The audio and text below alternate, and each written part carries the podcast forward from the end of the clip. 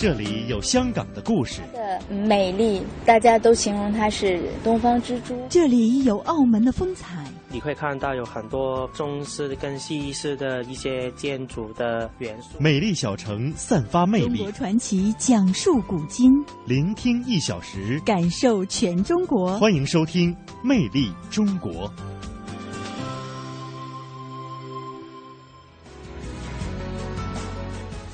听众朋友们，大家好，欢迎您收听中央人民广播电台华夏之声的《魅力中国》节目，我是子健。大家好，我是一佳。首先呢，来给大家介绍一下我们今天节目的主要内容。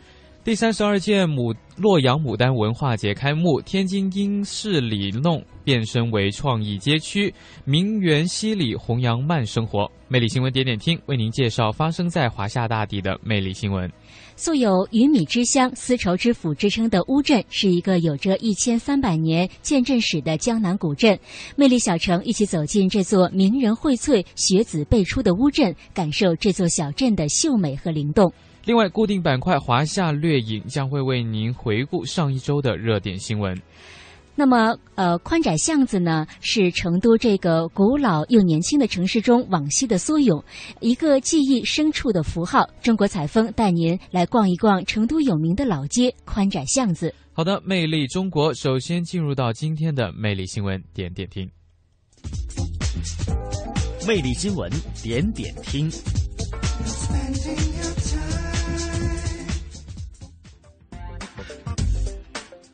进入到今天的魅力新闻点点听，第一站我们首先去到洛阳。第三十二届牡丹文化节在四月五号在河南省洛阳市举办。本届牡丹文化节坚持节俭办会，突出文化惠民。开幕式不办庆典，不请明星，不搞奢华，当地的居民可以在公办的牡丹园里面享受优惠票价。根据了解，牡丹目前有品种一千二百多个，种植面积达到了十二万亩。那么本届的牡丹文化节呢，将会从四月五号持续到五月五号。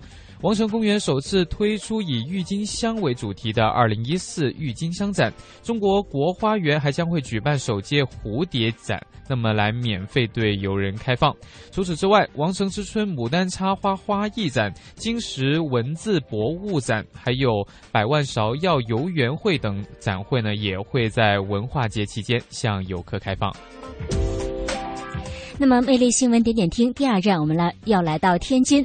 为了让中外游客近距离的来体验老房子里散发出的新律动，在四月六号，我和春天有个约会主题活动在天津名园西里文化创意街区举行，大家可以近距离的感受创意带来的慢生活。始建于一九三九年的天津五大道民园西里，由两栋连排的英国里弄式的小楼来构成，经过精心的整理与利用。如今，一幢幢呃蕴藏着深厚历史文化积淀的建筑，不再仅仅是站在围墙后面供人瞻仰的文化符号，也成为了拥有鲜活灵魂的文化创意街区。当天，多家知名的设计师品牌以及当季主打的原创产品参加了赶巷子创意市集，纯手工的饰品展现潮流元素，现场作画卖出创意，原创的洋楼明信片开启了邮局漫地，为市民奉上了一场弘扬慢生活的精彩文化创意盛宴。在天津另一座历史街区先农大院，有二十余户商家则现场来展卖绿色产品，倡导简单自然、始终如一的生活理念，为广大市民以及游客呈现了一次前所未有的踏青之旅。魅力新闻点点听第三站，我们去到青岛。那么，随着青岛市园会大幕的逐渐拉开，作为园中之园的博物呃植物馆呢，也是渐渐揭开了神秘的面纱。下面就跟随我们的记者一起去感受一下这个植物王国的美妙，请听报道。世园会可以说是世界园艺的奥林匹克，而青岛世园会的镇园之宝当属号称植物王国的植物馆。不吃不喝照样能活的空气凤梨，与恐龙一个时代的黑梭罗，一百年才长三厘米的小叶紫檀。植物馆里囊括了来自世界各地的上千种奇珍异草，而由一棵树生发出一片森林的高山榕树，更是吸引了不少游客前来驻足。青岛世园会植物馆展区主管郝小哲。那么我们身后这棵树呢，是叫做高山榕。这种现象呢，叫做独树成林，是热带雨林的一种常见的一种现象。但是这么大的这个独树成林呢，是在国内所有温室里边是最大的，而且是最震撼的。除了近两万株陆生植物，国内第一家以海洋植物为特色的海洋馆也坐落在植物馆。组委会特地将二十多种藻类首次引进了世园，把这里打造成了神秘莫测的海底森林。包括一米多长的中华鲟在内的各种奇珍鱼类，在海底隧道内自由徜徉，让人流连忘返。青岛世园会海洋植物馆项目主管都宏维：我们要展示的海洋植物，可能并不是最珍惜的，或者是最好看的，但是和大家生活都是息息相关的。这是呼吁大家，一个是保护海洋环境，重视海洋植物的作用。在这个咱们环境污染，特别海洋污染现在这么严重，海水富氧化，啊这种情况下，就是格外呼吁大家就是有这种环保或者是保护环境的这个意识。好的，魅力新闻点点听，我们来到第四站香港。在四月五号的晚上，香港苏富比二零一四年的春拍现当代亚洲艺术晚间拍卖专场在香港来举锤。本次拍卖呢，吸引了诸多藏家的关注，有五十五件作品，仅有四件流拍，总成交额达到了六点六九亿港元，多件拍品刷新了纪录。其中之前备受瞩目的张小刚的《血缘大家庭三号》，以九千四百二十万港元。元的价格来来领衔了本场的这个拍卖，并且刷新了个人的成交记录。好了，各位听众，魅力中国马上走进我们今天的魅力小城。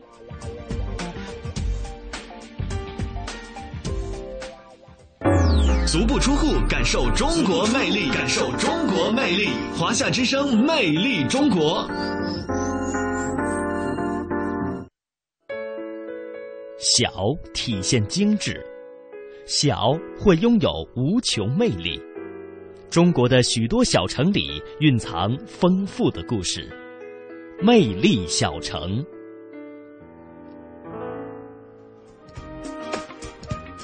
好的，下面的时间进入到今天的魅力小城。素有“鱼米之乡、丝绸之府”的之称的乌镇呢，是一个有着一千三百年见证史的江南古镇。那么，乌镇曾经名为乌墩和青墩，那么具有六千多年的悠久历史。它地处于浙江桐乡市的北端，京杭大运河的西侧，西临湖州市，北界江苏吴江县，是两省三市的交界之处。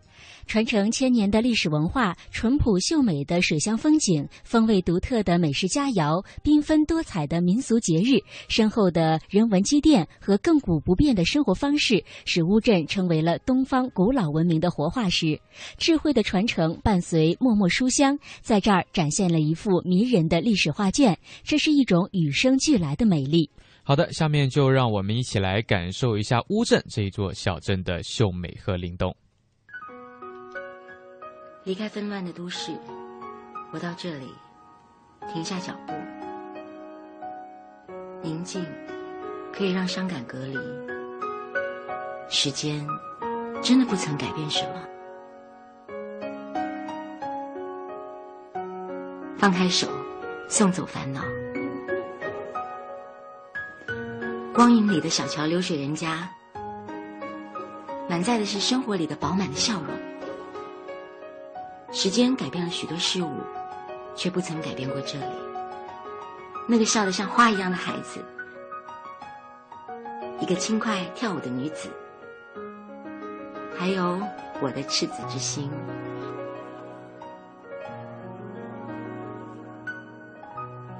生活在梦里的乌镇，枕水江南乌镇。在乌镇，我们一般旅行的顺序都是这样的。传统作坊区，然后传统民居区、传统文化区、传统餐饮区，还有传统的商贸区和水乡风情区。那跟其他的江南水乡古镇相比啊，乌镇在旅游方面还是比较有独特的优势的。乌镇旅游景区呢，现在推出了旅游景点，一共有二十八个，而且水乡风貌的原汁原味，应该可以算是我们乌镇旅行的一个最大的特点了。在传统作坊区有很多的手工作坊，很多的游客他们自己都可以在里面操作的。呃，另外比如说像乌镇的全船啊、古戏台的花鼓戏啊，还有皮影戏啊、高公生的酒作坊啊，还有洪元泰的蓝印花布印染作坊啊、纺纱织布作坊、糕点作坊这些，还比如说。呃，以后会带你去看到的镇东的励志书院啊，也是我们大文学家茅盾少年时候读书的地方。现在这个地方呢，已经是茅盾的纪念馆了。镇上的西栅那条老街呢，是我们国家现在保存最好的明清建筑群之一。另外还有修真。小王讲的是滔滔不绝，我听的是满头雾水。我的眼光没有随着他的手指去往一个个景点。反而一直停留在他的手腕上，翠绿的玉镯子在腕上叮咚作响，兰花布的衣裳更衬出小王江南女子温婉的风情。我问他这衣裳哪里有卖的，他笑着说：“这呀，就是用镇上染织的布做的。”他手一指，顺着手指的方向，我看到就在不远处有一个高高的牌匾，上写着“宏源泰染坊”。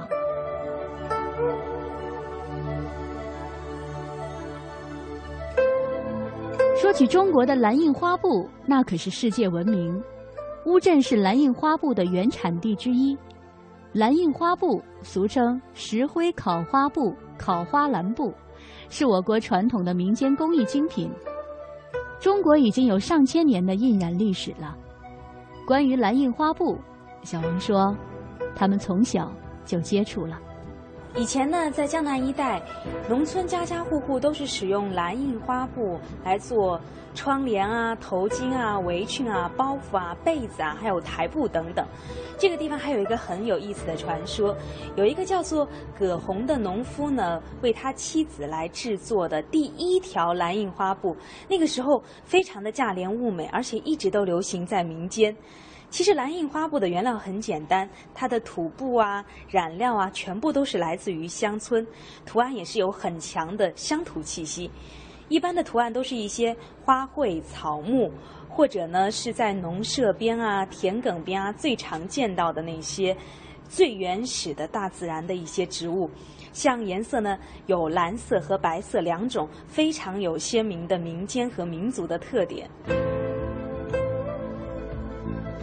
说起蓝印花布的印染，宏源泰染坊的一个工作人员说，直到现在，他们还遵循着祖辈留下的工艺。从呃纹样的设计、花稿的刻制到涂花板，也就是打板、烤花、呃染色、晒干，都还是祖辈留下来的一些工艺。呃，现在这种纯天然无污染的特色受到越来越多人的喜欢了，而且在这儿。大家可以看到这些工序的全部的过程演示，也可以在前面的店铺中带一些蓝印花布的成品回家。呃，因为我们这边是这边是前店后厂，这也是老祖辈留下来的一个做生意的传统。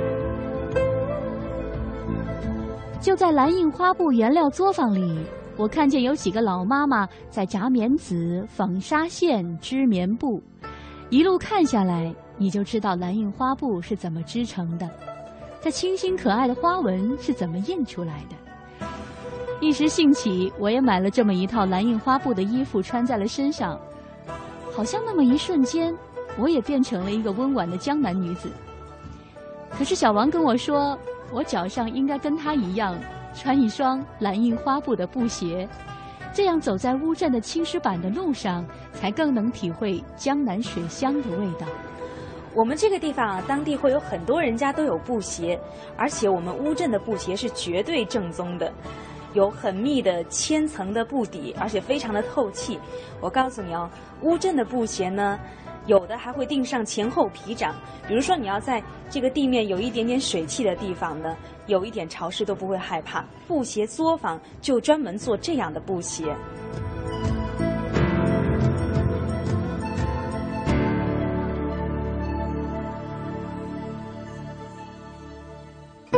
国人原生态的生活中，布鞋是不可或缺的。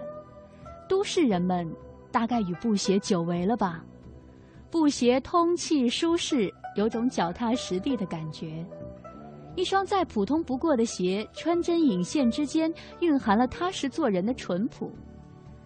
到乌镇，不妨买上一双舒适通气的千层底儿的蓝印花布鞋，用缓缓的节奏踏上青石板，穿越江南水乡。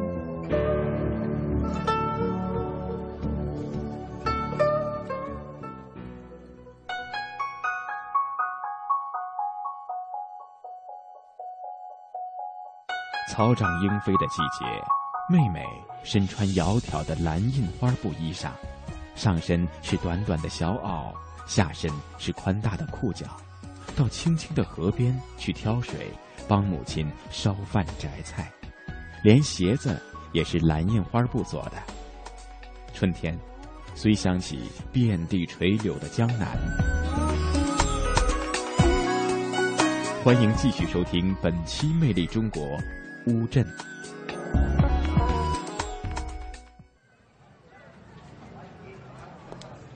乌镇的街坊巷的数量和规模是非同小可，俗称有“四门八坊数十巷”。老街差不多都有两千米的长度，全是由青石板铺成，已被岁月打磨的锃亮。慢慢的走，慢慢的看，就可以耗去你半日的光阴。走在青石板上，听小王如数家珍般的跟我细数着乌镇的四门八坊数十巷，眼前是黄昏余晖下的乌镇，这简直就是一幅画呀！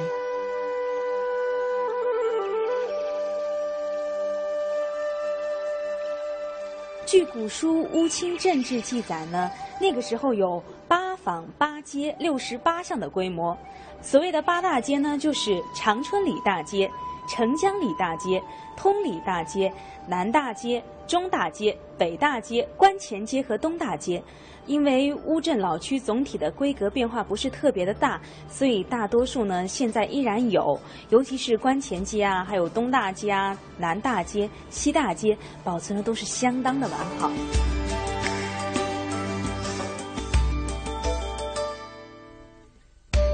串联老街的是众多的小巷长弄。其中以染店弄最悠长狭小。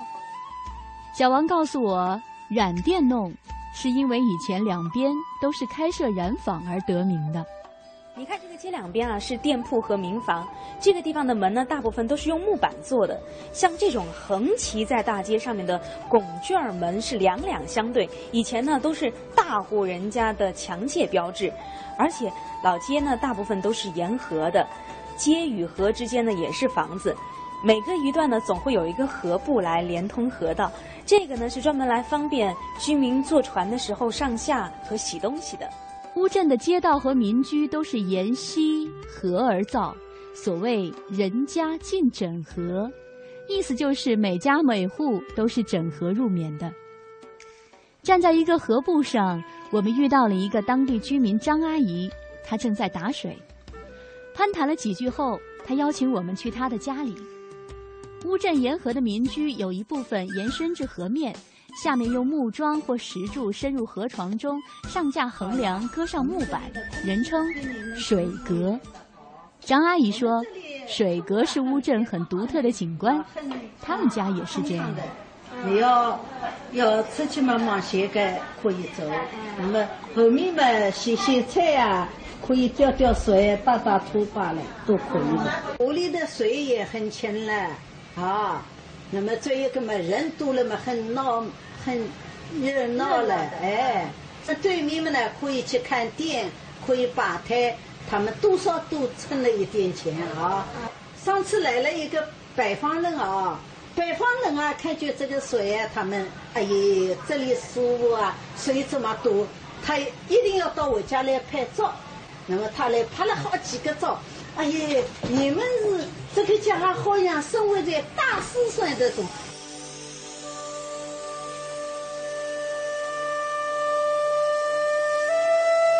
出生于乌镇的文学家茅盾，在一篇题为《大地山河》的散文中，这样描述过故乡的水阁：人家的后门外就是河，站在后门口，那就是水阁的门，可以用吊桶打水。午夜梦回，可以听得乳声矮奶飘然而过。这里是魅力中国乌镇，欢迎继续收听。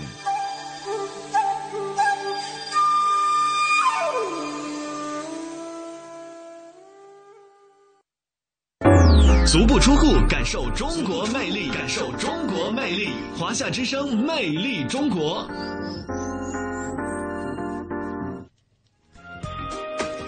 下面的时间，我们一起来了解一下徽剧。徽剧是一种重要的汉族地方戏曲，主要流行于安徽省境内和江西省的梨园县一带。那么，徽剧呢，已经有三百多年的历史了，在在中国的戏曲发展史当中呢，曾经起到过重要的作用。它不仅孕育过京剧，而且中国南北几十个地方戏曲的剧种呢，都跟它有着密不可分的血缘关系。魅力中国，今天我们就一起带您去感受一下五彩。缤纷的徽剧之美。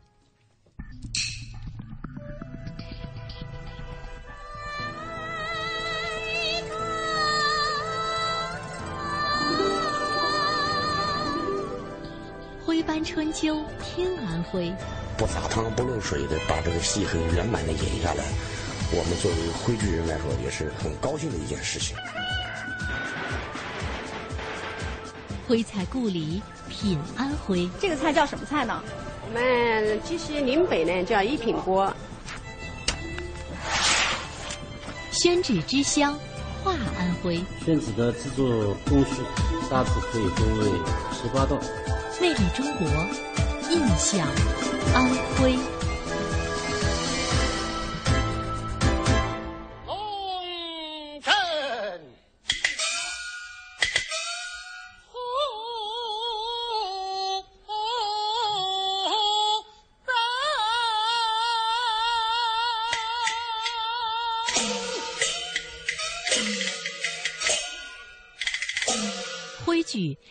安徽地方戏曲剧种之一。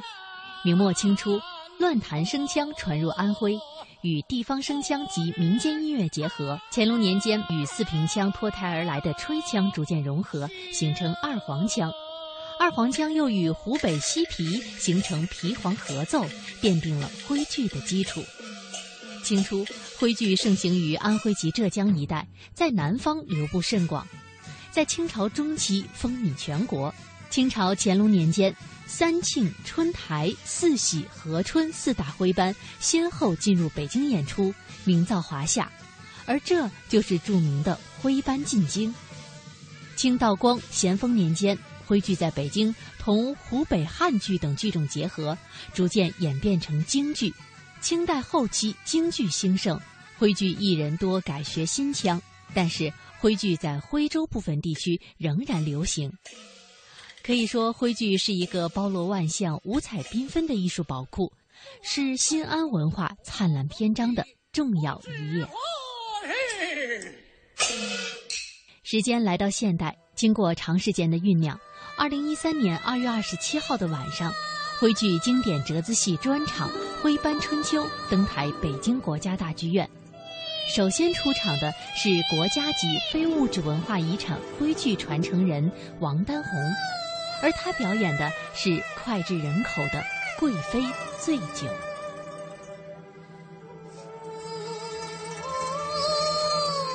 一九九零年，为纪念徽班进京两百周年，全国各大戏剧艺术团体奔赴北京，戏曲界大腕荟萃，名流云集，集一时之盛。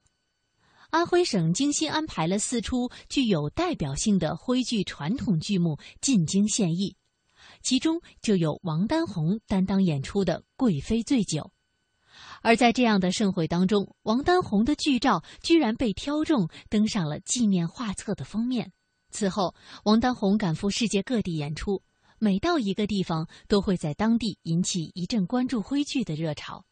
可是到了上世纪九十年代中期之后，戏曲渐渐门庭冷落。一九九七年，王丹红考进中央戏剧学院，希望在表演方面更上一层楼。毕业之后，他应邀来到瑞典的世界戏剧团。虽然身在异国，但是徽剧却从未从他的生活当中消失。在瑞典差不多一年的时间里，在参演该剧团演出剧目的同时，他也不自觉地担负起了传播中国戏曲、传播徽剧的职责，还先后为瑞典和莫桑比克的观众演出了徽剧剧目。一曲《贵妃醉酒》锤炼二十余载，王丹红说：“那么现在再来演，我相信。”我是完全是成熟的，这个戏千锤百炼，一直在演，一直在在在进步。我相信现在的这个杨玉环跟我小时候的那一版的杨玉环是不同的，而且越演这个人物已经深入到我骨骨髓了。我觉得就是嗯非常得心应手，对这个人物的把握，就对这个这个戏这一出戏的把握。所以我想，我希望是就是嗯，如果以前看过我的这出戏的人，今天又来看，我希望他们是说到丹红是。成熟了，进步了，我自己就满意了。而比王丹红更能够体现徽剧历史的是徽剧表演艺术家张其祥，在徽剧《水淹七军》中，他的演唱高亢激越，苍凉中又不乏温情。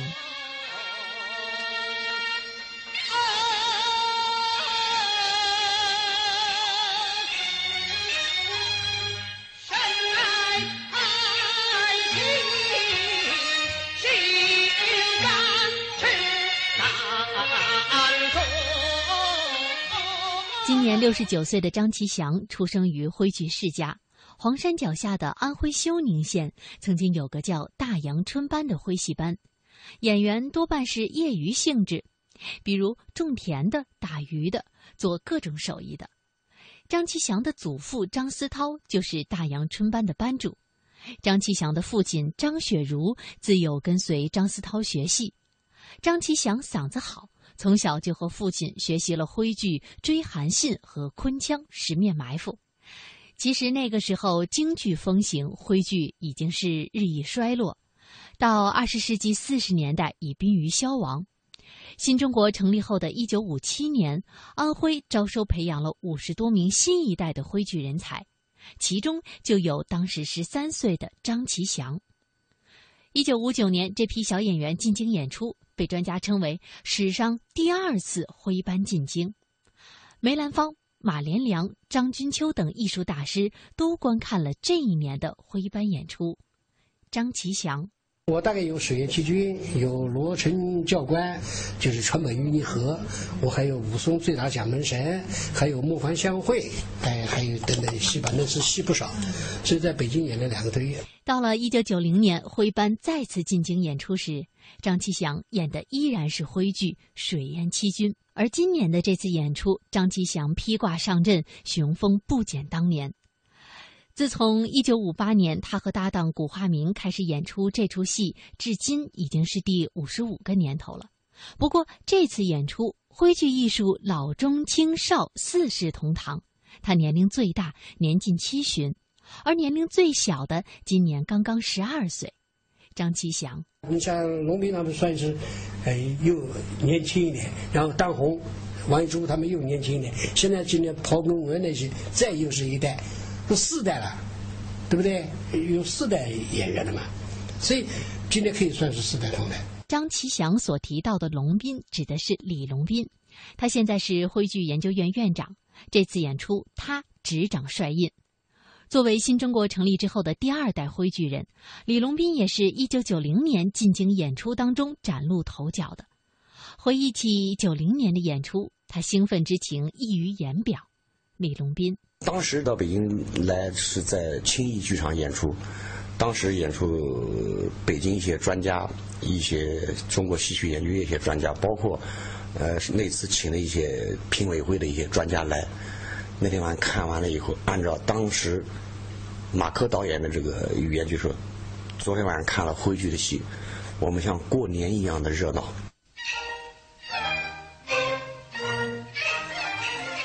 一九九零年徽班进京演出。二零一四，同城金融云服务领航者央财云城强势登陆，登录三 W 刀 CNFN 刀 TV 或下载安卓手机客户端即可注册财富共享。这里有权威专业的投资机构，这里有热门抢手的理财产品，这里应有尽有。入驻央财云城，共创财富未来。央财云城，指尖上的金矿。一捧甘泉，几叶新绿，一道明烟。像朋友之间，彼此默默守候，如细流入海，唯愿天长地久。茶，潜移默化人的内在气质。中国茶文化，更是对世界影响深远。远离浮躁，让儒雅、宁静、淡泊与和善重新扎根在我们的心田。放慢你的脚步，去细细品味一种文化，品味一个悠久的传承。以茶会友，以茶论道，世界将因你而改变。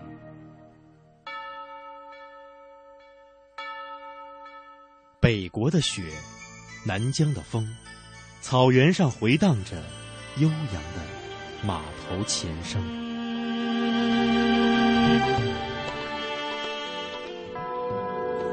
江南的水，北方的城。街道上传来熟悉的歌声。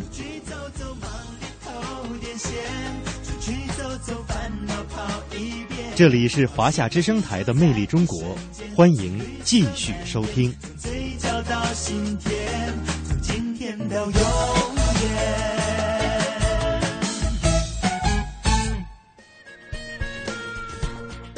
好的，欢迎各位听众继续收听由中央人民广播电台华夏之声为您送出的《魅力中国》节目，我是子健。大家好，我是一佳。下面的时间呢，来到我们今天的华夏绿影，为您回顾上一周的热点新闻。北纬三十九度九十二分，东经一百一十六度四十六分；北纬二十二度十五分，东经一百一十四度十五分。从北京到香港。空中电波，让我们没有距离。距离。新闻耳边听，华夏全接触。中央人民广播电台华夏略影。华夏新闻真实感受，一周速览。上周一，由人力资源社会保障部、国家卫生计生委、国家中医药管理局启动的第二届国医大师评选表彰工作，完成了推荐材料的汇总和初审工作，共推荐候选人一百三十三人。候选人的平均年龄八十岁，最小的六十四岁，最大的一百零一岁。专业涉及内科、外科、妇科、儿科、针灸、中药以及藏族、蒙古族、回族、侗族等民族裔。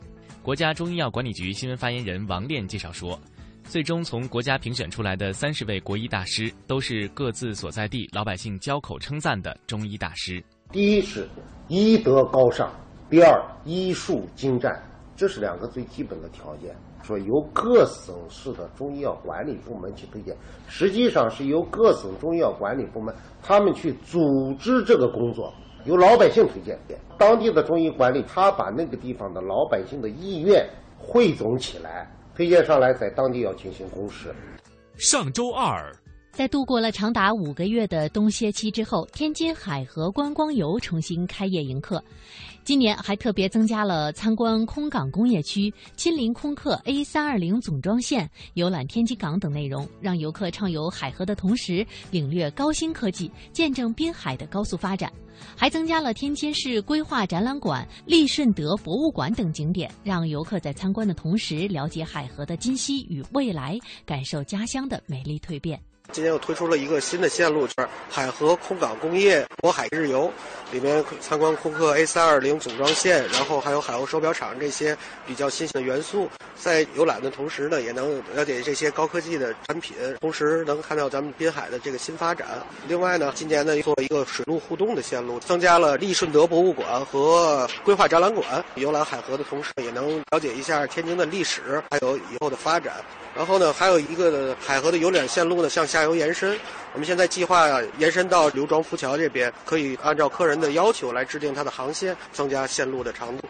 上周三，当天，青岛世园会园区开始试运营，各部门全员上岗，园区进入了空载运行状态。世界园艺博览会被誉为国际园艺领域的奥林匹克盛会。四月二十五号，世园会将在青岛开幕。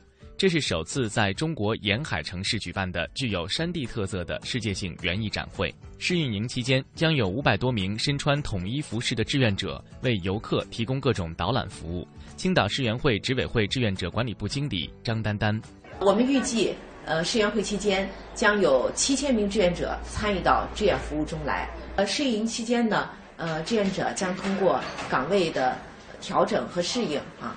争取以更好的状态啊，迎接世园会的开园。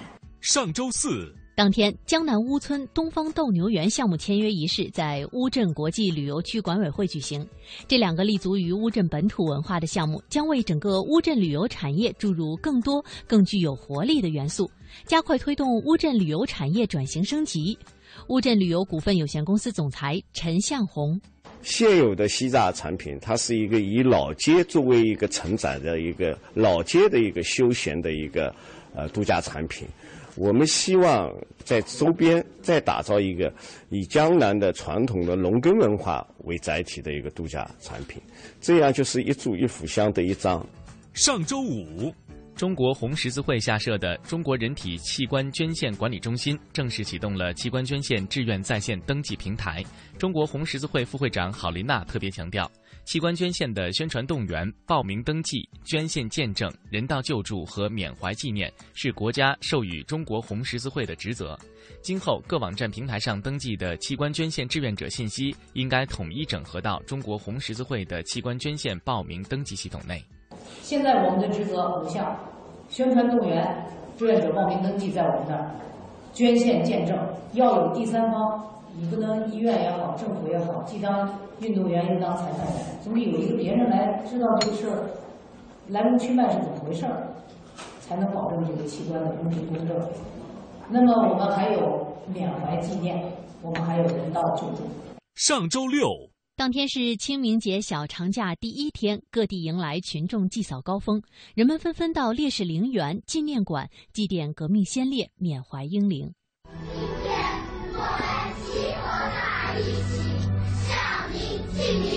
清明前夕，长沙市各界干部群众和中小学生千余人齐聚在烈士公园烈士塔南屏，举行发扬传统成大业，同心共筑中国梦。我们的节日清明，革命英烈公祭仪式。学生们带来了《巍巍中华魂》《我的中国梦》等经典朗诵。长沙育新小学杨景琴说：“这是对烈士的一种尊敬吧。我长大了要学习他们这种精神。”江西井冈山的革命烈士陵园苍松树木，碧草青青。社会各界群众两千多人，胸佩小白花，赞成整齐的方阵，向数万名浴血井冈、长眠青山的先烈们敬献花圈，鞠躬默哀。在两年四个月的井冈山斗争时期，共有四万八千多名烈士为中国革命的胜利献出了生命。王佐烈士曾孙王华文。千千万万的革命先烈用生命和鲜血培育了伟大的井冈山精神、民族精神，值得我们不断挖掘、继承和弘扬。与往年祭祀活动不同，今年的抗美援朝烈士陵园内又增加了上个月二十八号刚从韩国回归祖国的四百三十七具志愿军烈士遗骸。社会各界前来悼念的人们，纷纷到安放这些烈士遗骸的横纹室外，轻轻放下手中菊花，祭奠烈士英灵。志愿军老兵金刚熙，现在这里安葬的一共有五百六十位，不管是以前的和后来的，都是志愿军的烈士，他们都是我们非常崇敬和怀念的战友。上周日，南京大学自主招生面试当天开考。诸多社会热点成为考题，而考生们普遍表示，今年的考题不另类，有话可说。没有标准答案，平时你还是要多阅读、多了解一些东西，没有网上说那么偏。原来想了他会出一些比较特殊或奇怪的问题，都是比较平和的问题。以上就是今天华夏掠影的全部内容，我是胡杨，我是宋雪，感谢您的收听，下周同一时间再会，再会。看，东西南北何其辽阔；听，古韵金曲五彩缤纷；说，典故传说正文杂史；中国采风。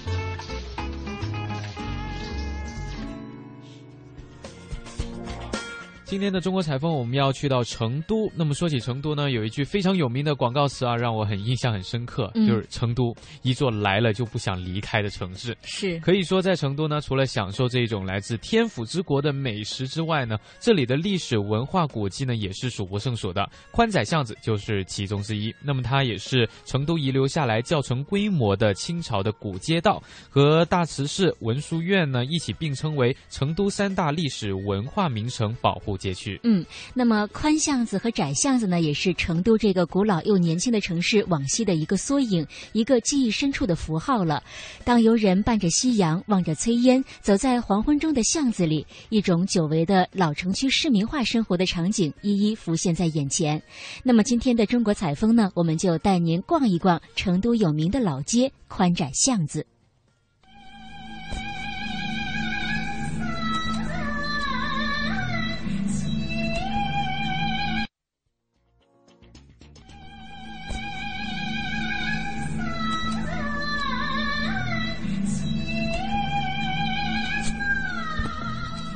翻开中国地图，我们赖以生活的每一座城市，都是由成千上万条街道组成的，犹如蜘蛛网般的平行交错，通达到城市的每一处角落。于是，这座城市的文化与气质，就在城中每一条紧密错落的街巷之间尽显出来。而成都，吸引着古往今来的文人墨客，犹如点缀在城中的炎眼清泉，描画着蜀派文化的繁华灿烂。一些诗歌、文学方面的一些活动，所以对年轻的艺术家来说，有这么一个展示的一个空间，给宽窄巷子也提供了一道那个文化的风景线。成都，散发着一阵阵盖碗茶的清香。犹如弥漫在城中的独特味道，勾连着老成都们的回忆。这种回忆，顺着成都的大街小巷绵延不绝。说起街道，我们并不陌生，我们就生活在街道之中。我们所熟知的街道不胜枚举，新旧交错，演绎着一座座城市的风云变幻。在众多街道中，成都的宽窄巷子，以其独有的明清建筑风格和老成都休闲文化，向世人诉说着一段段的沧桑过往。就是清代满蒙八旗兵丁和他们家属的兵营，这个满城里面一共有四十八条胡同，这三条胡同是西南角比较偏僻的三条胡同。一直到三个世纪八十年代，它还保留了原来那个风貌，哎，就觉得这个地方是现在成都为数不多的有传统文化这么一个街区。宽巷子，窄巷子，两条相邻的异常精致的窄小街道，好似古老而新兴的成都的脐带，串联起这座城市的血脉渊源。同时，又是几百万成都人心底永远不变的挂牵。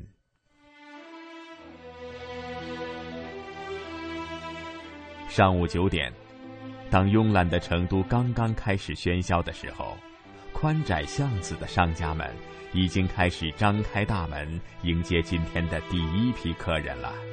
来来，里面走里面看，老成都名小吃啊！酸辣粉担担面，凉粉凉面，豆腐油炸。这里是成都每天最为繁华的地方之一，熙熙攘攘、络绎不绝的游客和一待就能泡上大半天时间的成都市民，让这条巷子里的商家们生意常年很红火。行走在宽窄巷子之间。道路两旁是清末民初风格的四合院落，兼具艺术与文化底蕴的花园洋楼，新建的宅院式精品酒店，子非、可居、合欢、花间、点缀，一个个充满诗意的名字点缀在巷子里。到了那些陈匾后面的院落里面，就发现他们裹藏的韵味不同一般。五十多处商家都有着自己的传世风格，每一个都是一本久翻不完的书典。哎妹儿，哪外来了你的？哪个朋友？我吼了他的，我找他做了的。Hello，可以。宽窄巷子位于成都市蜀都大道西端，东接长顺上街，西通西城根街，全长约五百米。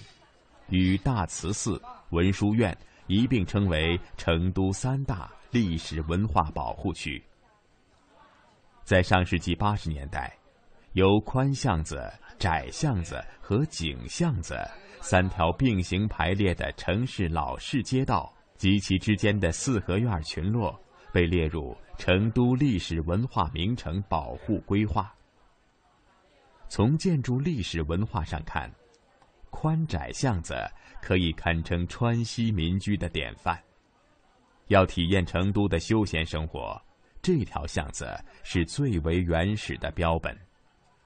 对于今天我们脚踏着的这方土地而言，追寻它历史印记的意义非常深远，因为它开创了成都城市历史的开始，而这不得不从当年的少城说起。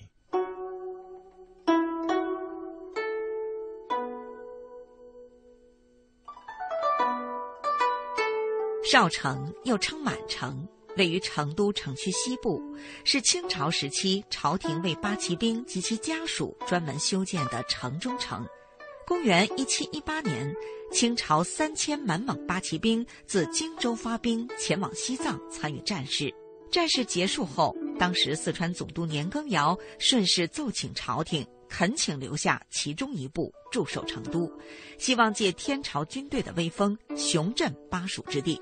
很快得到了皇帝的恩准，于是，一千六百名八旗子弟便作为中央在川的地方驻军，正式留驻下来。后来，他又指挥所属地在少城之中大搞基础设施建设，新建兵营机关。由于处在战国秦张仪修建的少城遗址上，故人称少城。少城周长两千二百五十多米。城墙高四点三米，有五座城门，其中以大东门最为壮观，上面悬挂着少城旧制和蓟立且崇两块匾额。少城大致范围是：北起小北街和八宝街，南达小南街和均平街，东至东城根街，西抵同仁路，共有关街八条，兵丁胡同三十三条。从空中俯瞰。整个少城的布局如同一蜈蚣，将军衙门是蜈蚣头，一条长顺街是蜈蚣身，其余兵丁胡同是蜈蚣脚。少城最多有八旗兵两万多人，加上家属有三四万之众，相当于一个小城市的规模。中清一事，少城不准任何汉人进入，就连四川最高的军政长官总督也无权过问少城事务。可以说，少城简直是一个独立的小王国。一九一一年，辛亥革命爆发，清朝灭亡，八旗兵解散，少城也因此被拆除。而位居少城偏僻之处的宽窄巷子，却因为其独特的位置，躲过拆除，保留着当时少城的一些遗迹。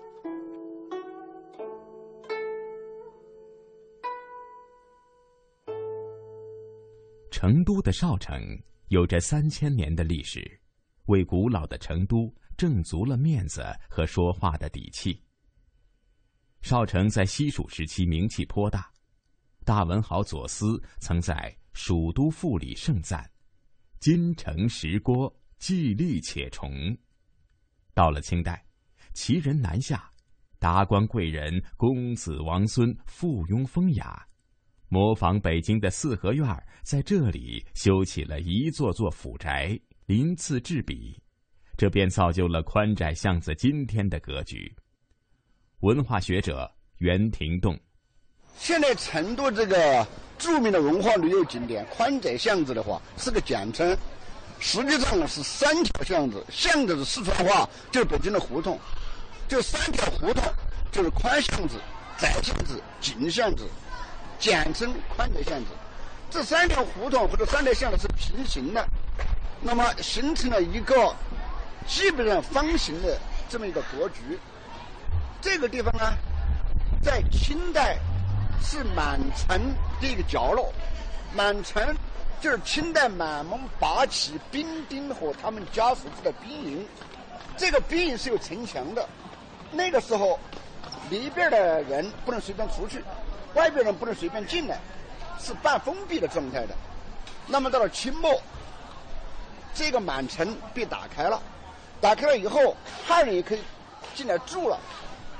因为原来是兵营，这个兵营按清代的规矩，不能有商业，不能有工业，什么都不能有。这是一个很清幽的、很绿化的这么一个居住区。正是因为有着特殊的历史背景，我们现在看到的宽窄巷子，在建筑上融汇了南方民居的形式和北方满蒙习俗的内涵。每家院子都呈现着风格比较统一的阁楼式四合院儿。正是因为有这么一些卫戍一方、声名赫赫的中央驻军，成都和川西一带才能够在中华大统之下安抚平静。也正是因为有这些世代骑马习武、封妻印子，人人自生下来就有一份皇粮吃着，笃定有仗则战、无仗则守的队伍。成都乃至川蜀各地才有了安闲的标准版式。老成都的文化特色的话，我是多年来提出我这么一个看法：，不管是成都，而且整个四川，它的传统文化最大的特色，我把它叫做包容或者叫做兼容。因为成都是全国所有古老城市当中唯一的一个移民城市，它把四面八方的好的东西兼收并蓄，然后加以发展。比如说，我们经常说我们的最著名的川菜，很多省来的；川戏很多省来的，对不对？包括川酒都是很多省来的。那么好吃，成都特别讲究吃，非常讲究。那么爱玩儿，成都一到了双休，大概一半人都出城了，都去玩去了。这个特色是成都最大的一个特色。当然，现在我们需要就是说，把这种休闲提高一步。我们要健康的休闲，对不对？绿色的休闲，科学的休闲。如果说成都文化，我想这是它最，在方方面面很多，这两个是它特色最显著的地方。对外地人来说，休闲休闲休，是对劳而言嘛，闲是对忙而言嘛，是在劳碌之外的一种业余生活嘛。从这个角度来说，应该说它是成都文化一个值得发扬的地方，值得发扬的地方。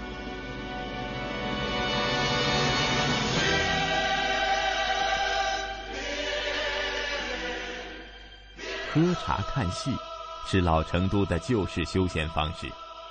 在窄巷子十六号的成都映巷，则把川菜、川西建筑、看川戏完美的融合在这里，为这悠久的老巷增添老成都文化内涵，给人最地道的老成都印象。说起它的特点，首先提到的是建筑，青灰的砖墙。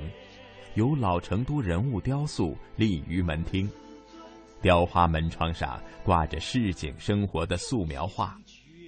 一个正经的天井，一道天光从顶泻到下面，把各个楼层精美的转角栏杆的木质圈细致地表现出来。底层是悬空搭起的精巧古戏台，每天下午。有年过七旬的老人在这里说古论今，正值高朋满座晚饭之时，民乐弹奏便拉开序幕，接着精彩的川剧表演相继粉墨登场。川剧语言生动活泼、幽默风趣，充满鲜明的地方色彩，变脸、吐火、耍水袖、藏刀。钻火圈托举开慧眼等绝技令人叹为观止。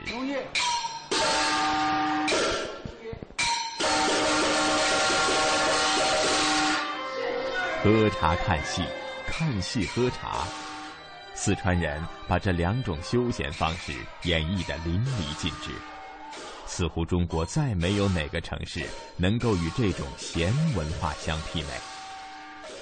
今天我们所看到的宽窄巷子是忙碌而又生气的，各家店面都迎接着八方来客，老板和伙计们亲近豁达，与客人交友更是家常便饭。正如大家所言，兼收并蓄、包容豁达是成都的气质。而宽窄巷子便凝聚着成都城市的味道，是一种你在忙碌中特别向往的味道。留恋秦淮河边江南小调的优雅，欣赏塞外草原万马奔腾的热情，拥抱乡间古老民居的白墙灰瓦。抚摸古城王府宅院的古树幽兰，在行走间感受华夏大地的博大精深，在聆听时体会中华文明的深邃悠远。魅力中国，风景如画。